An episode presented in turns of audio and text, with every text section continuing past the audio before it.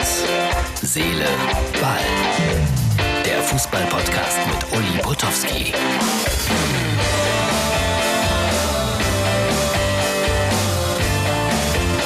So, meine lieben Freunde von Herz, Seele, Ball. Das, was ihr gerade gesehen habt, war die morgendliche Begrüßung auf dem Sportplatz, auf dem Sportplatz von Weibstadt. Jetzt ist äh, gerade Deutschland gegen Ukraine zu Ende. Ich bin in meinem Hotelzimmer, schlafe unter diesen schönen Bildern heute Nacht, bin gespannt, was ich träume und deswegen sieht das alles ein bisschen komisch aus. Macht aber nichts, denn es war ein toller Tag hier im Kraichgau und äh, Weibstadt hat äh, Dinge auf die Beine gestellt, die schaffen viele große Vereine nicht mit der Unterstützung von Kurpfalz 04. Das ist ein Schalke-Fanclub, ganz großartig hier ganz in der Nähe von Hoffenheim, fünf Minuten vom Stadion entfernt.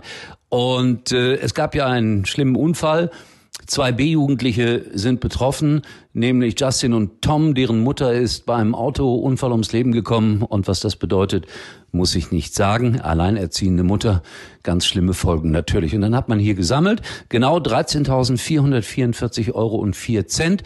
Und man hat dann äh, heute den Scheck übergeben. Und äh, der Bürgermeister Jochen Locher hat das mit äh, Ulfert zusammen gemacht und das sah dann so aus. Kleiner Ausschnitt davon. 444 Euro und 4 Cent zur Verfügung stellen.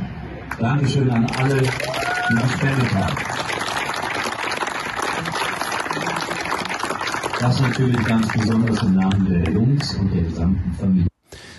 Das war schon sehr schön, sehr stimmungsvoll. Und dann wurde auch Fußball gespielt. Die B-Jugend spielte hier aus äh, Weibstadt mein Gott, ich muss den Kopf so recken heute, gegen die JSG Spechbach, Epfenbach, Neidenstein 8-2 oder 8-3 ging es aus. Wir waren uns nicht so ganz sicher, war auch schwer mitzuzählen weil es wurde viel Unsinn gemacht am Rande. Und äh, schaut mal, ihr seht jetzt ein Tor aus diesem Spiel und wie ich da hart arbeiten musste. So, jetzt läuft wieder. Die hundertprozentige jetzt zum 4 zu 1 und der Torschütze heißt Jan Wischnewski. Alle, die mit Ski am Ende, sind ganz große.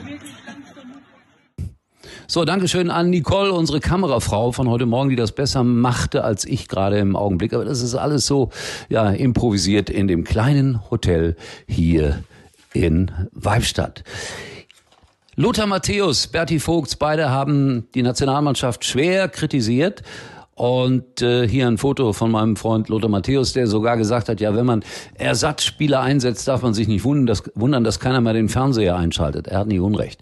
Wir mussten dann am Ende zittern, es war ein verdienter Sieg, 2-1, das äh, wollen wir nicht weiter groß diskutieren. Aber es war in der Tat so, dass dann am Ende das Ganze noch eng wurde, überraschenderweise.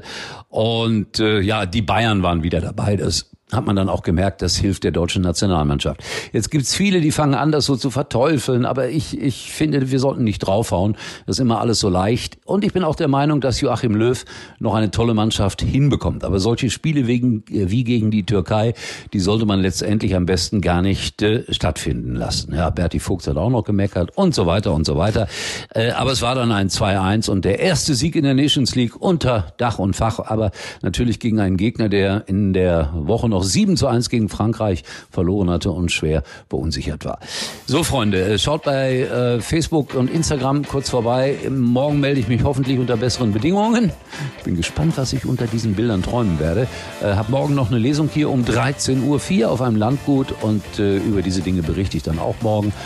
Ich sag mal ganz formlos, es war ein anstrengender Tag und liebe Freunde, es sieht nicht immer so aus mit den Vorhängen und mit dem kleinen Kopf.